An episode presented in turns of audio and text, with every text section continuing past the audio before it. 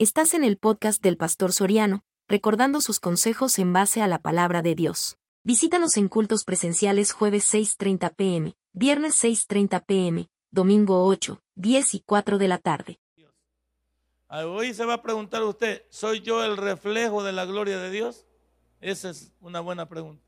Porque para ser el reflejo de la gloria de Dios hay que leer estos versículos. ¿Vamos a verlos? Y aconteció que descendiendo Moisés del monte Sinaí con las dos tablas del testimonio en su mano, al descender del monte no sabía Moisés que la piel de su rostro resplandecía después que hubo hablado con Dios. Y Aarón y todos los hijos de Israel miraron a Moisés. Y aquí la piel de su rostro era resplandeciente y tuvieron miedo de acercarse a él. Entonces Moisés lo llamó y Aarón y todos los príncipes de la congregación volvieron a él y Moisés les habló. Después se acercaron todos los hijos de Israel a los cuales mandó todo lo que Jehová le había dicho en el monte Sinaí. Y cuando acabó Moisés de hablar con ellos, puso un velo sobre su rostro. Cuando venía Moisés delante de Jehová para hablar con él, se quitaba el velo hasta que salía. Saliendo decía a los hijos de Israel que le era lo que le era mandado. Y al mirar los hijos de Israel el rostro de Moisés, veían que la piel de su rostro era resplandeciente.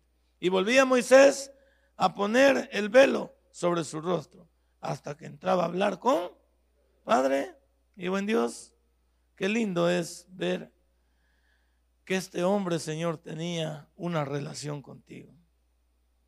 Y que esa relación se reflejaba en la vida de Moisés.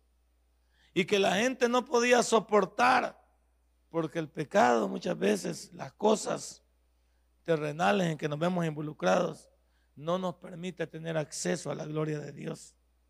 Gracias, mi Dios, porque Moisés nos da un ejemplo de cómo intimar contigo y vivir para ti. En el nombre de Cristo Jesús hemos orado. Amén y amén.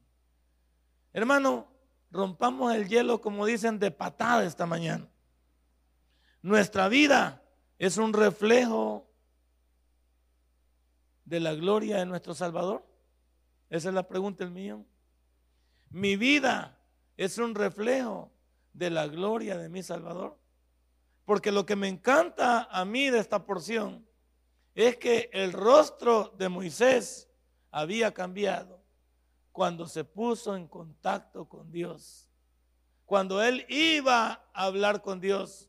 Moisés está definido en la Biblia no solo como el caudillo de Israel, el libertador de Israel, está definido en la Biblia como el hombre más manso, el hombre que siempre tuvo el privilegio de hablar con Dios y de tener paciencia con un pueblo pagano, un pueblo desleal, un pueblo que no quería seguir a Dios.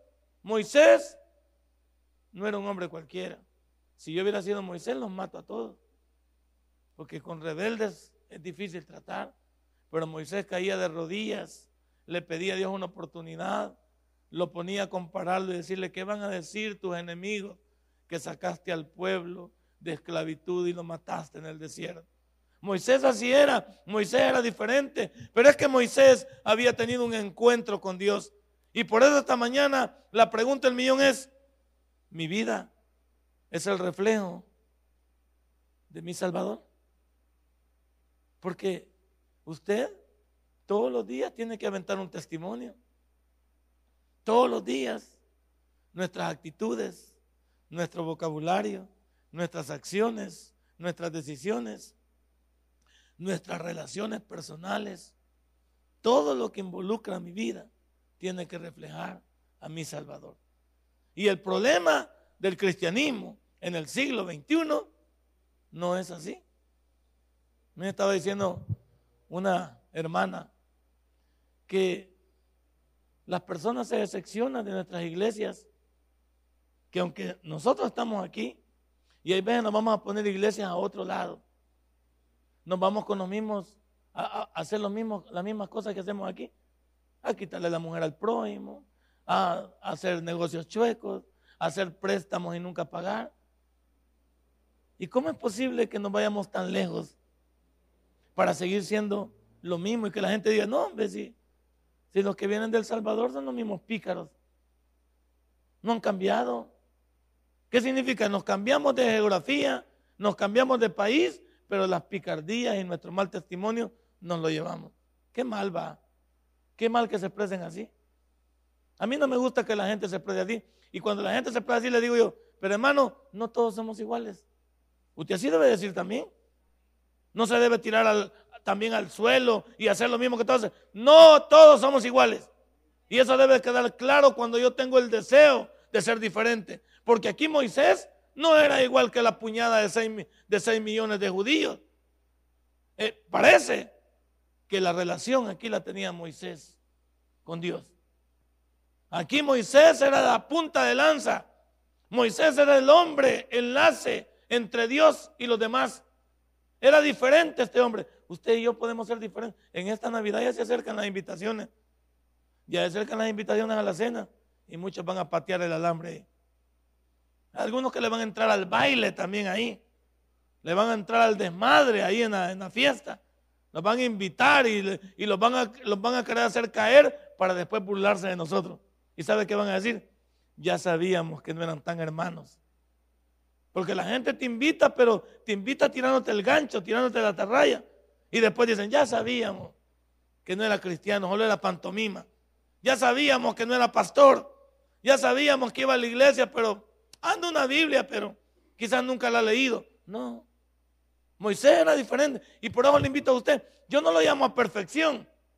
Lo llamo a ser diferente. Y llamarlo a ser diferente es piense bien lo que va a hacer. Piense bien cómo va a vivir. Piense bien cómo va a hablar. Piense bien cómo se va a comportar. ¿Por qué? Porque deberíamos ser el reflejo de la gloria de Dios. Dios no se puede reflejar en aquellos que no quieren. Dios quiere reflejarse en todos, sí o no. Pero hay unos que no queremos, queremos que Dios nos ilumine. No queremos que Dios irradie esa gloria. Moisés, bueno, el privilegio de Moisés va. Dios se lo llevó de la mano y no sabemos dónde está. Por eso se cree que uno de los dos testigos del Apocalipsis es Moisés. Porque Dios lo agarró en el monte Nebo y le enseñó toda la planicie. Y le dijo, mira la chulada de la tierra que le voy a dar a, a estos locos que han venido guiando a estos atarantados. Y Moisés le dijo, qué linda. Sí, pero vos no vas a entrarle. Me fallaste. Una vez le falló, imagínense, una vez le falló Moisés en la, roca. Le dijo, hablarle a la roca y le pegó a la roca porque estaba enojado. Con, le golpeó la roca y Dios le dijo, pero no vas a entrar, fíjate. Por un, un error. Y usted pregúntese, o pregúntele que está la par. ¿Y vos cuántos errores has cometido? Y le va a decir el de la par, paremos de contar, le va a decir. Paremos de contar. Imagínate el hombre que reflejaba la gloria de Dios y cometió un error. Y Dios le dijo, porque Moisés se emocionó, si no le dijo, chulada, Señor, ¿cuándo entramos? No, le dijo, vos aquí te vas a quedar, pero te voy a dar un privilegio. Yo mismo te voy a matar. Imagínate que Dios te diga que Él te va a la muerte, pues, porque si Dios te dice que te va a la muerte, te la va a llevar, como dicen, al suave, pues. Lo agarró de la manita y lo llevó. ¿Cómo te gustaría a ti que Dios te tratara en el futuro? ¿Te gustaría que te tratara como Moisés? No oigo, hermanos. Borra eso, por favor. O sea, eso no lo grabes, porque los hermanos están mudos. Hermanos, ¿le gustaría que Dios lo tratara como Moisés? Entonces hay que vivir como Moisés. Esa es la virtud. Pero no está Moisés mi hijo, no. El verdadero Moisés. El Moisés de la Biblia. Si, si, si Dios me va a tratar a mí como trató a Moisés, es porque yo también voy a romper el molde como Moisés. Moisés rompió el molde. Moisés no era parte del montón. Y mire que Moisés estuvo en Egipto. Mire que Moisés era parte del consorcio del faraón y renunció a todo lo del mundo para venirse con Dios. ¿Y usted en esta mañana qué tiene que renunciar? Usted, esta Navidad, estos días que vienen, estos días son claves para poder reflejar a Jesús. La gente nos va a invitar y usted con cortesía les va a decir, bueno, te puede ir a la cena a comer y se puede retirar, pues. Te vaya a comer porque la comida no la va a perder. Y si puede agarrar unos cuatro platos para llevar, lléveselos. ¿Sí? Miren, lo que los, demás están bolos, pregúntele, ¿te vas a comer eso? No, échelo, échelo. O sea, va echan todo lo que los bolos den, échelo. Y de repente ya cuando usted esté sustento, diga, con permiso, señor. ¿No te vas a quedar? No, ya tú. Aquí ya comí yo y ahorita me está esperando la señora para la segunda cena. Tipo goches, para la segunda cena, la segunda parte. Entonces, no hay problema. Usted puede ir y puede, puede retirarse diplomáticamente.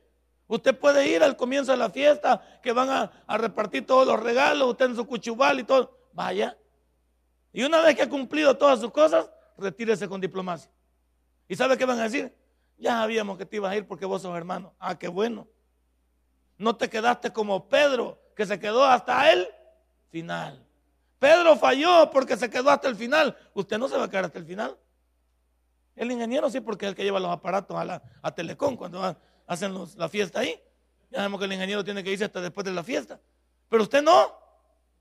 Usted tiene que ser una persona que refleje al Señor Jesús en todas sus acciones de esta vida. Moisés era algo especial.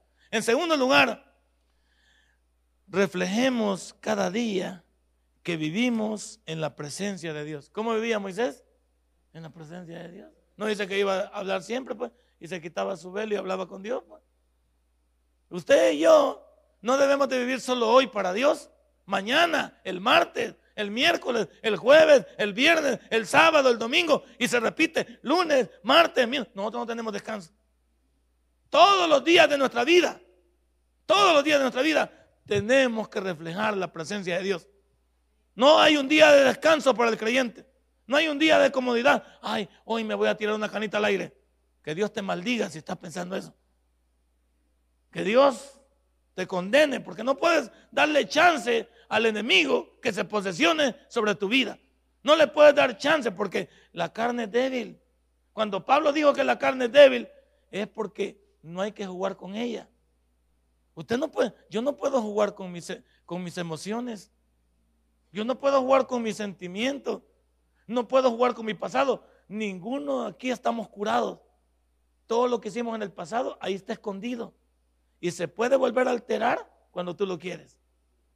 Cuando tú lo quieres, lo que tienes ahí adentro se puede volver a alborotar. Y lo que puede ocasionar hoy en este tiempo va a ser peor que lo primero que tenía. Ya voy a sacar la campanita porque... No. Algunos hermanos les gusta que saque la campanita de la tremenda corte. Pero bien, ahí lo estoy anunciando ya que tengo la campanita. Entonces, hermano, nosotros somos diferentes. No tenemos por qué vivir la vida de los demás. No tenemos por qué ser como los demás. Usted y yo todos los días debemos de reflejar y debemos de vivir en la presencia de nuestro Dios. ¿Y cómo se vive en la presencia de Dios? Ya lo vamos a tocar. Ya vamos a tocar qué hacía Moisés. Ya vamos a tocar por qué Moisés era diferente. En tercer lugar, cuando Dios se refleja en nosotros, es que te ha escogido como un atalaya y un testimonio.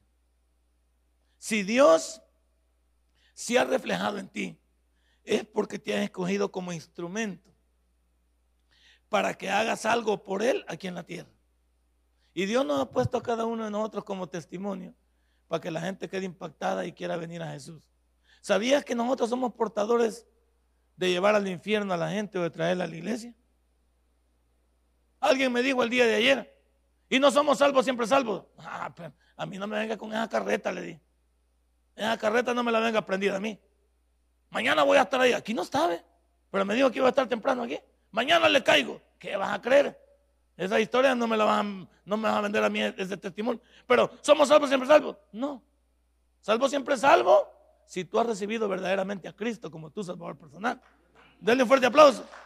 Pero si tú Has hecho una oración, una oración nada más por salir del paso y creer que, eso te ata con Dios, estás equivocado. Y ahí le dije yo, no, si, si vos te podés, te podés ir para el infierno, si no estás claro. Y como yo soy pedrado, yo no me escondo.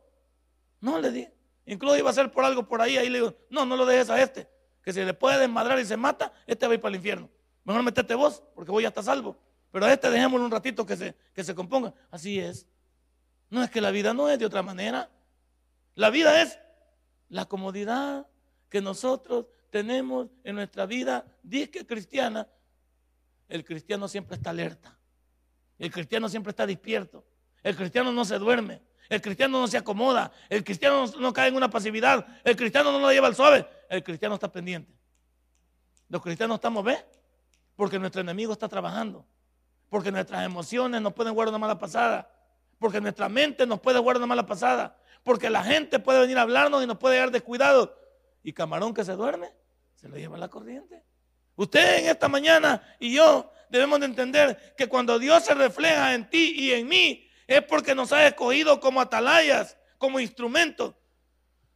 A, ti te preguntarás, ¿por qué Dios no te, no te utiliza? Sí te utiliza, pero de piedra de tropiezo. Pero algunos no nos utiliza como estandarte.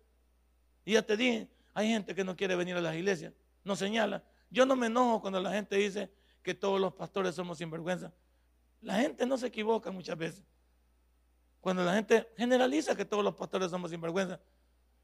Si uno se puede defender, puede decir, si puede levantar la mano para decir yo no. Pero la gente hoy, hoy ya no cree en los pastores. O creen los pastores, usted que oye en la, calle, allá usted que oye en su trabajo, la gente no cree en los pastores. Porque muchos pastores vivimos como nosotros queremos, incluyéndome a mí. Vivimos una vida de desmadre. Y, con nuestra bravuconada y con nuestra, con nuestra imposición supuestamente de Dios, queremos hacerle sentir a la gente que los dejen vivir su vida. No es así. Nosotros desde el primer momento que venimos a Dios, somos cartas leídas por el mundo. Desde que venimos a Dios, nosotros ya no vivimos como nosotros queremos. Ni es que no nos importe lo que los demás digan. Ni es que voy a vivir en comodidad. Desde que vengo a Dios, ya me levantó Él, mire, como atalaya, me levantó como estandarte. Yo ya no me mando solo.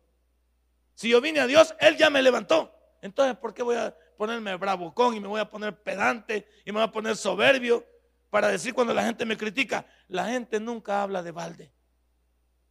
Y yo estoy aburrido de oír la gente. Y la gente, si yo oigo cuando hay veces va, hasta uno mismo le dice, este, cuando yo le digo que soy pastor a alguien, ah, este es de los mismos. Así dice la gente. Cuando lo vea uno, ah, usted es de los mismos. ¿Cómo? Explíqueme que es de los mismos. Yo como ahí me paro con la gente, explíqueme que es de los mismos. Usted es de los mismos sin vergüenza. ¿Me conoce usted a mí? Si usted me conoce a mí, ha ido a la iglesia donde yo predico, ha estado un par de días conmigo, vaya allá y me, y me cambia el disco y me dice. Y le voy a dar chance que duerme unos par de días en mi casa a ver qué pasa. Tengo mis, mis dificultades, mis situaciones, pero nada que me quite el sueño. Vamos, pero no generalice. Usted es capaz de decirle a, las personas cuando le digo, usted hermano, ah, de los hermanos esos farsantes. Y dígale, no, yo soy de los verdaderos. No, ya veo que no dice ni amén. Ahí está todavía. Sí, quizás sí. Borra eso también. Puede decirle usted cuando le diga, usted de los hermanos esos farsantes, esos hermanos que andan ahí engañando, quitándole a la mujer al prójimo, haciendo préstamos y no pagando, negocios chuecos, son, dígale, yo no soy de esos. Ah, no, usted no es de esos. Sí, no soy de esos. Y se lo puedo demostrar. Yo quiero vivir para Dios. No soy perfecto, pero quiero vivir para Dios. Hable. No que se queda callado. El que calla, así es. Saque pecho cuando hay que sacar. Usted que gritona, saque pecho cuando hay que sacar. Díganle, yo no soy de los mismos. Usted se ha equivocado conmigo. Se ha equivocado conmigo. ¿Por qué? Yo si quiero vivir para Dios, digan. Yo si quiero vivir para Dios. Yo si quiero que la presencia de Dios se refleje en mí. No me quede callado. No, se, no forme parte de lo mismo. Y aquí comienza mi sermón. El reflejo de la gloria de Dios en mí es porque yo tengo intimidad con Él. No es así nomás el reflejo de la gloria de Dios en mí y en ti es por mi intimidad con Él. Mira el versículo 29. Aconteció que descendiendo Moisés del monte Sinaí, con las dos tablas del testimonio en su mano, al descender del monte, no sabía Moisés que la piel en su rostro resplandecía después de haber hablado con... Va, vamos a ir por partes. ¿Qué es el monte Sinaí en realidad dentro de la Biblia? Es el monte de la gloria de Dios. Es el monte donde Dios habló con un hombre, solo con esto. El, al mencionar el monte Sinaí, es el monte de la gloria de Dios.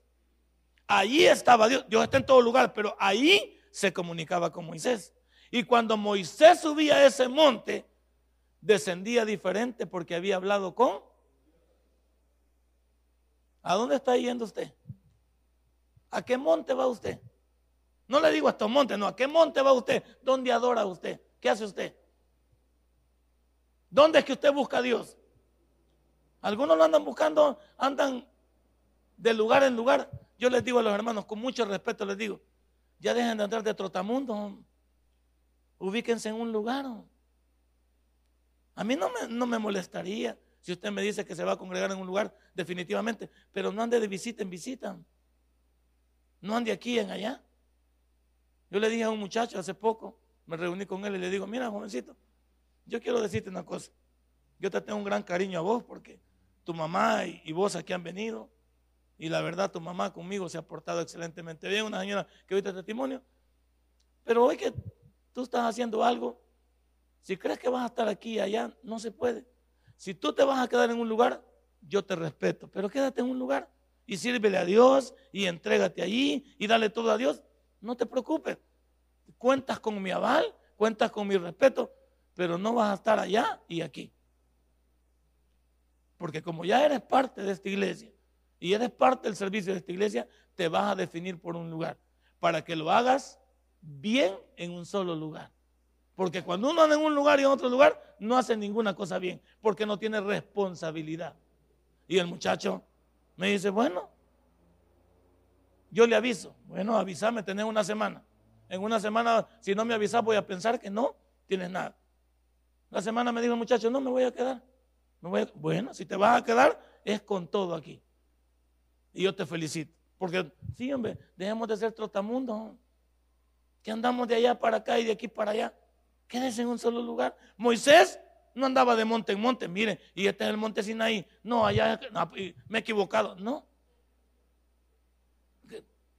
Porque yo a mí no me gusta esas personas, como les digo, que vuelan. Porque también están en un lugar y oyen una cosa y están en otro lugar y se lo llevan por otro lado. Oyen aquí y oyen allá. Y entonces parece que aquel no habla como este. Y aquí oigo otra cosa que ella no dice. Bueno, por eso me establezco en un lugar, para que Dios me utilice en un lugar de un solo. ¿No le parece que Moisés conocía dónde estaba Dios? Y no digo que, que Dios es exclusivo de esta iglesia, solo digo que en cada iglesia debería tener los miembros que se merecen. Y los miembros que se merecen, gloria a Dios por los miembros que adoran en cualquier lugar, en cualquier lugar donde adoren y se predique una sana doctrina, benditos sean esos lugares. Pero que esos lugares sean respetados por las personas que se identifican con ese ministerio. Que se identifiquen. Usted haga lo mismo. Identifíquese. Identifíquese con el ministerio. Identifíquese con lo que usted de veramente hace y quiere. ¿Cómo se identificaba? ¿Cómo se identifica un cristiano en, el día de hoy? El cristiano se identifica con cuatro cosas el día de hoy. Se identifica leyendo su Biblia, orando, testificando y congregándose. Moisés subía al monte, iba y hablaba con Dios. El cristiano aquí tiene que tener su lectura bíblica para conocer lo que Dios quiere que usted sepa día a día.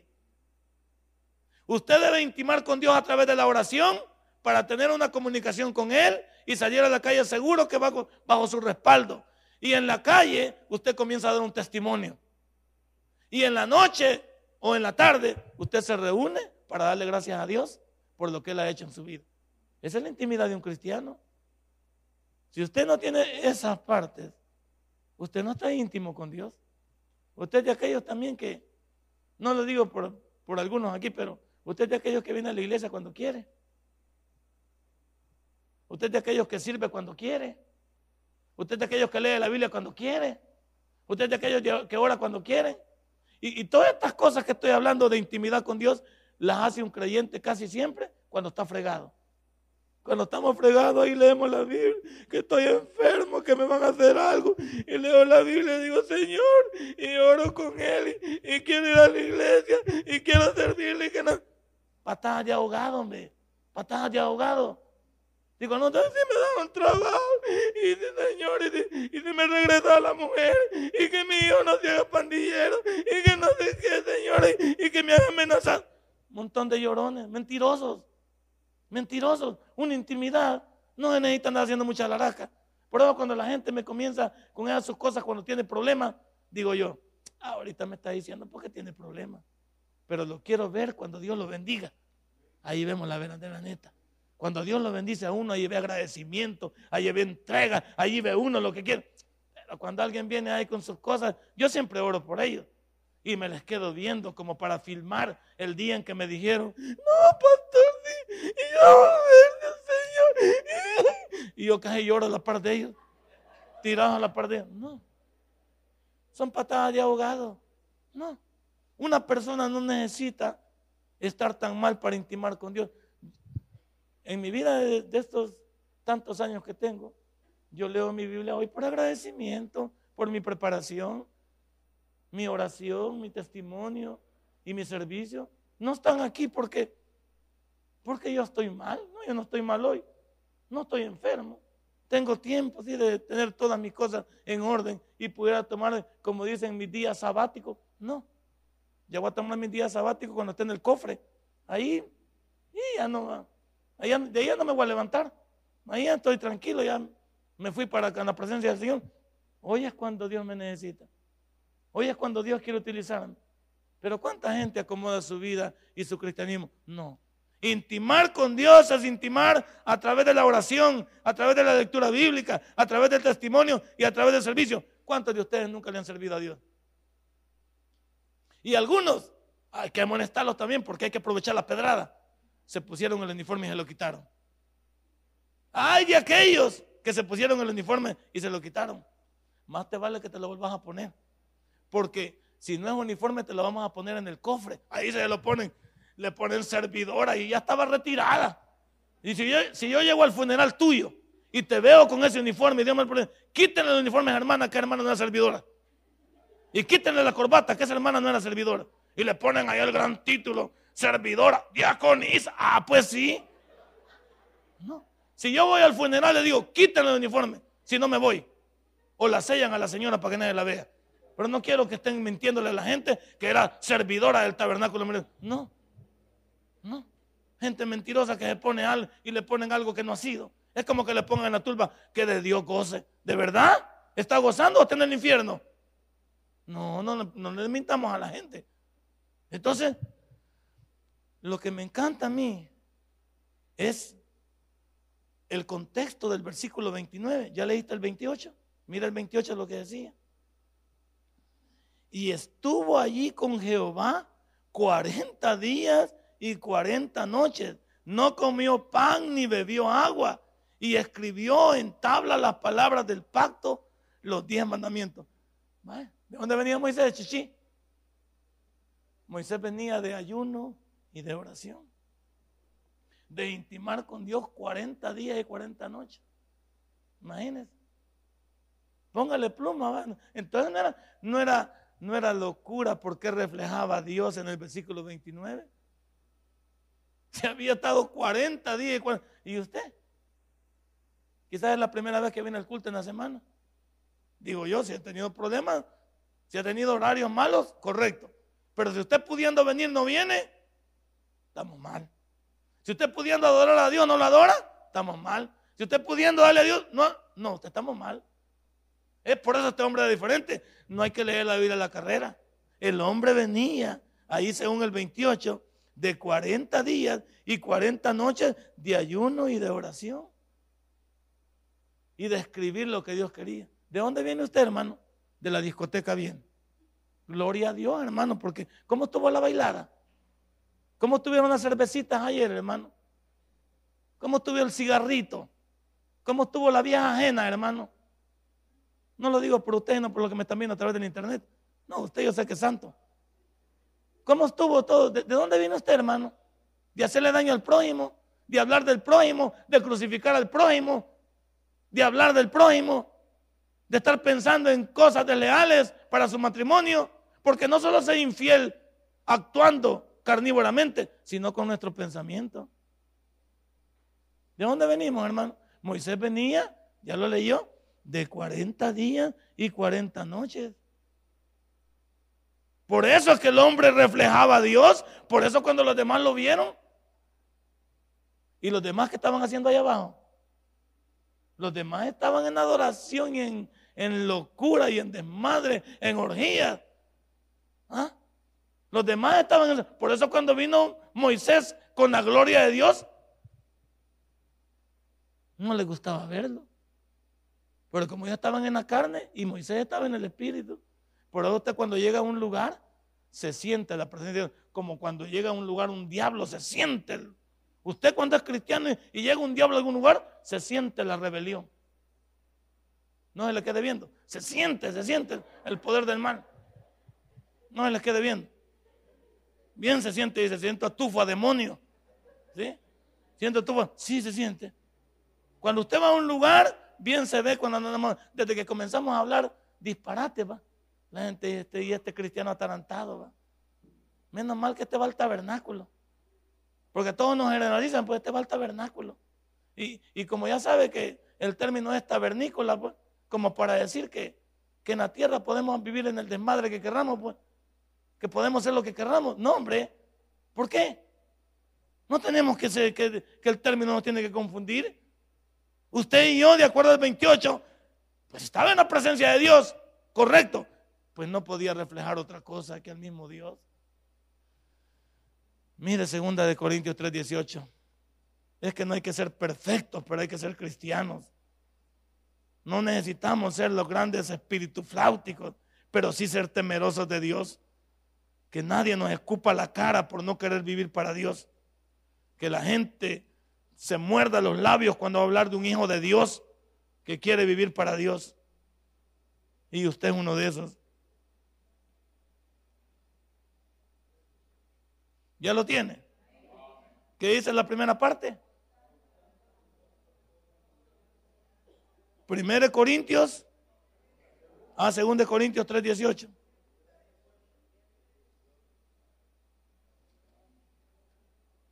Veámoslo. Ahora sí. 3, 18.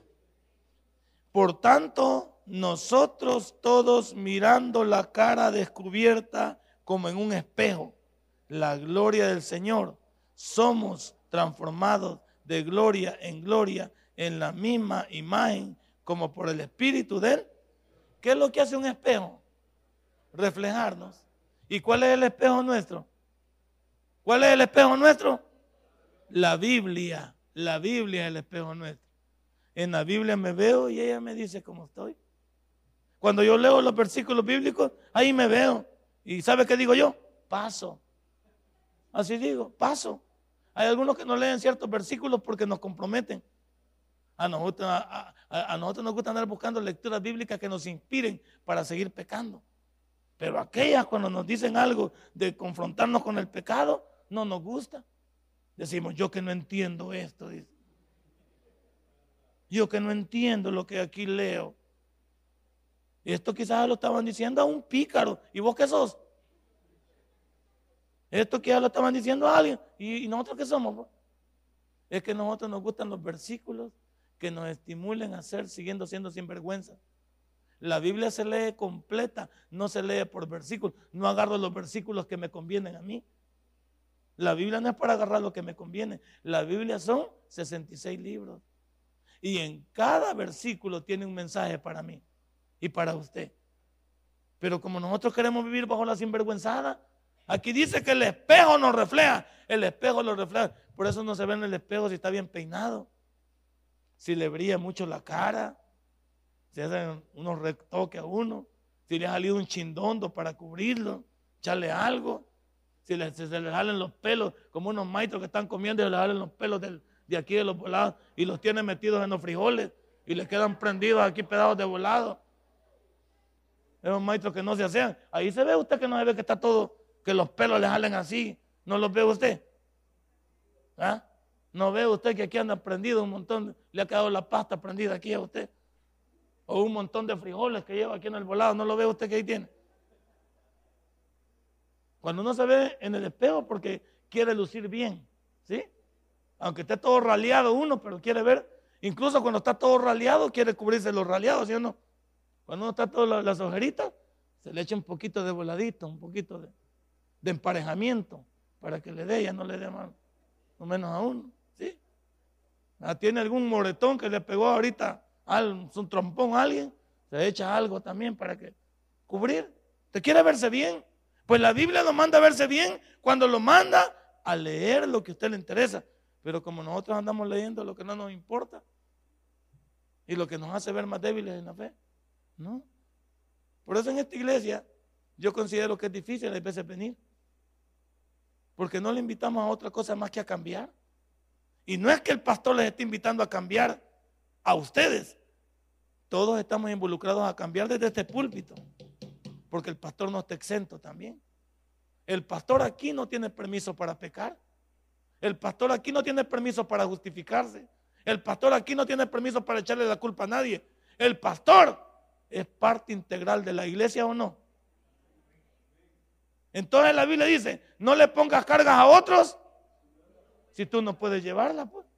Ah, es fácil decirle al hermano, hermano Oscar, usted solo para una mujer. Y yo agarro dos. Ah, qué lindo el pastor. Pues como el pastor es pastor, qué simpático el viejo. Él es bien novio. Bien simpático el viejo. Él es bien popular. Le gusta hablarle a todas las bichas. Tampoco hagamos esas cosas los cristianos, porque los cristianos somos consentidores del pecado. Nosotros somos consentidores del pecado, porque le damos paz a la gente. Ay, es que mi pastor así es. Ay, imagina. ¿Así es de qué? ¿Así es de sinvergüenza? ¿Eso es lo que me quiere decir usted? Pues aquí le digo yo, todos o todos en la cama. Porque yo cuando me bajo de aquí, soy igual que ustedes. Cuando me bajo de aquí, ahorita porque estoy predicando, pero una vez me baje, soy igual que ustedes. No es que me bajo de aquí y usted no me puede tocar y lo miro y con la mirada lo aviento. Y con un, le hago con la mano así y lo quito. No. Si yo me bajo, soy tan mortal como usted. Y entonces, ¿cuál es la pila mía de querer ser lo que no soy? Hermanos, no nos andemos dando garabato. No nos demos garabato. Eh, vivamos el Evangelio, pero todos. Nadie tiene más credenciales, solo nuestro Señor Jesucristo es el único que tiene las credenciales verdaderas. De ahí todos nosotros no. Solo Jesús es quien tiene todas las credenciales. De ahí los hombres estamos sujetos a Él hasta que nos muramos. O nos lleve. Número dos. los demás nos van a respetar cuando reflejemos a nuestro Salvador Jesús. ¿Ya lo viste en el versículo 30? Los demás nos van a reflejar cuando vean a Jesús en nuestro testimonio. ¿Ya te viste el versículo 30? Y Aarón y todos los hijos de Israel miraron a Moisés y he aquí la piel de su rostro era resplandeciente y tuvieron miedo de acercarse a él. La gente, no le vamos a decir miedo, la gente debe tener respeto por nosotros cuando nos ve. ¿Sabe qué la gente cuando le va a hacer daño a usted y usted es un verdadero cristiano? Con él mejor no te metas.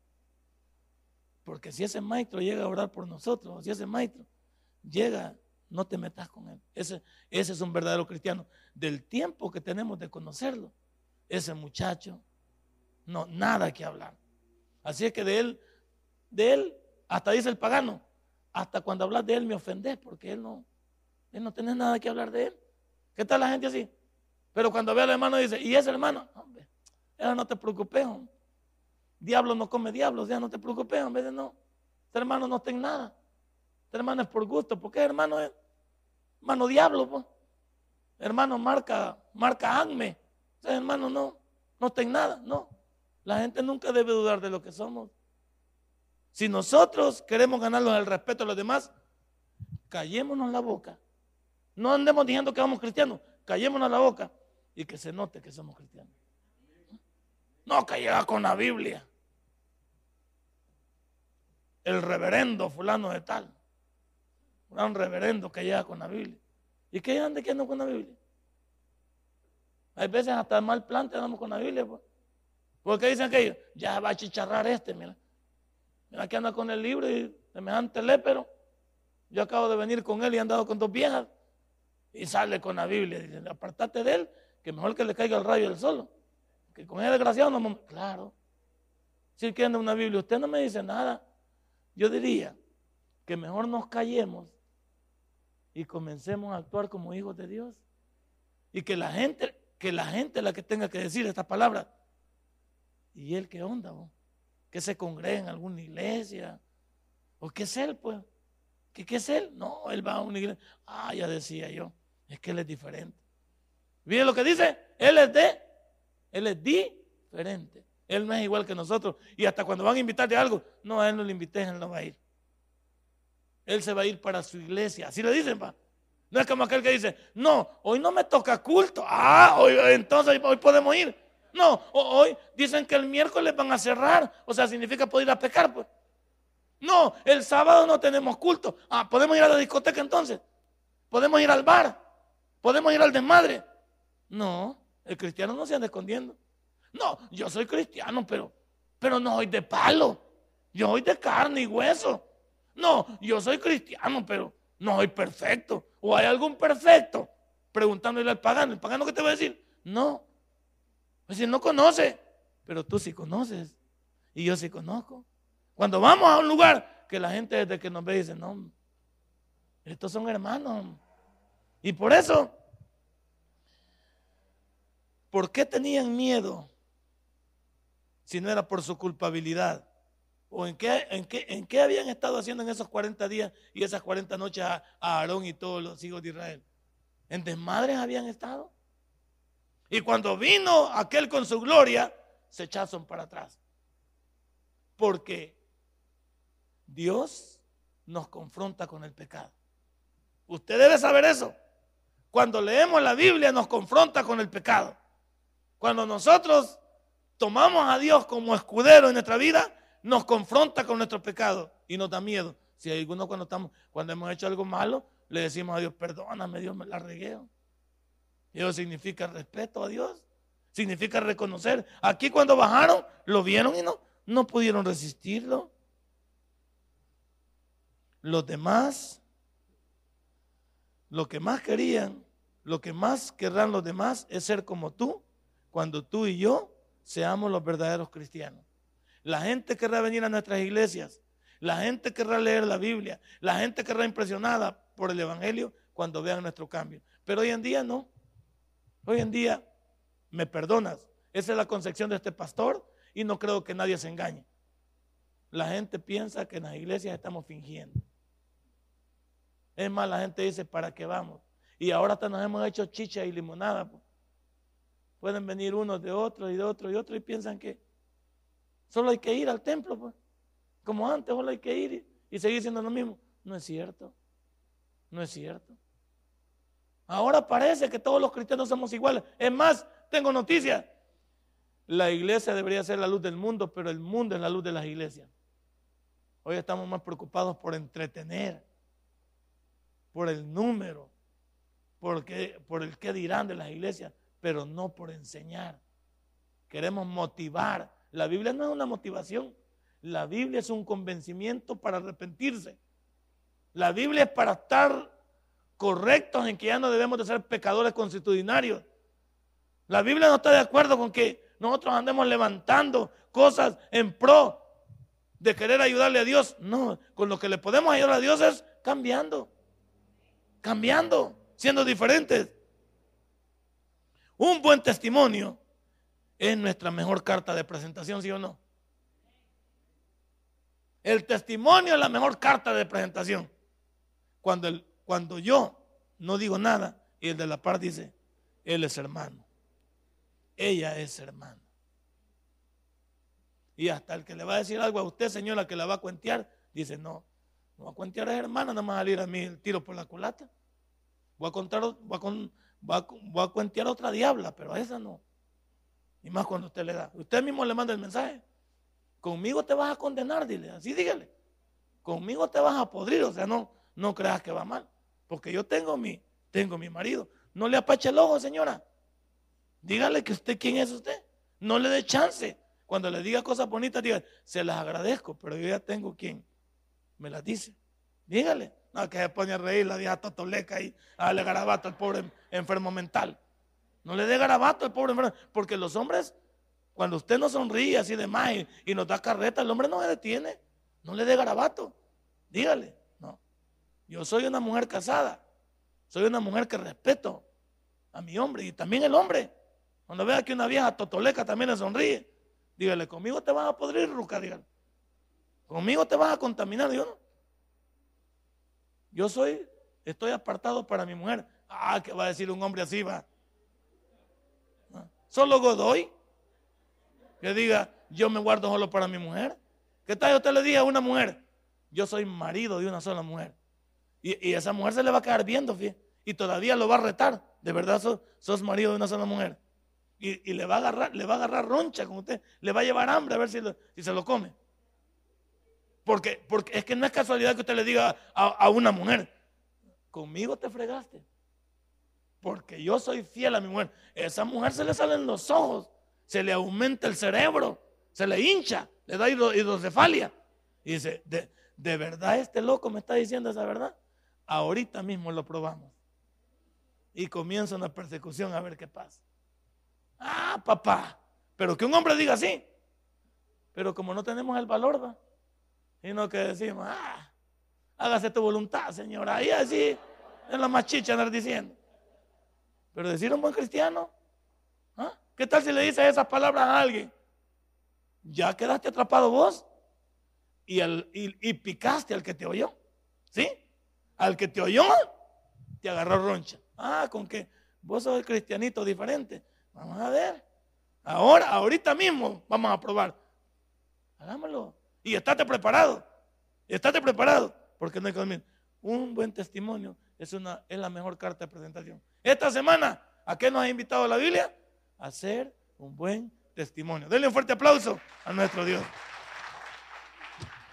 Padre y buen Dios, te doy gracias en esta hermosa mañana. Si este mensaje ha impactado tu vida, puedes visitarnos y también puedes buscarnos en Facebook como Tabernáculo Ciudad Merliot. Sigue con nosotros con el siguiente podcast.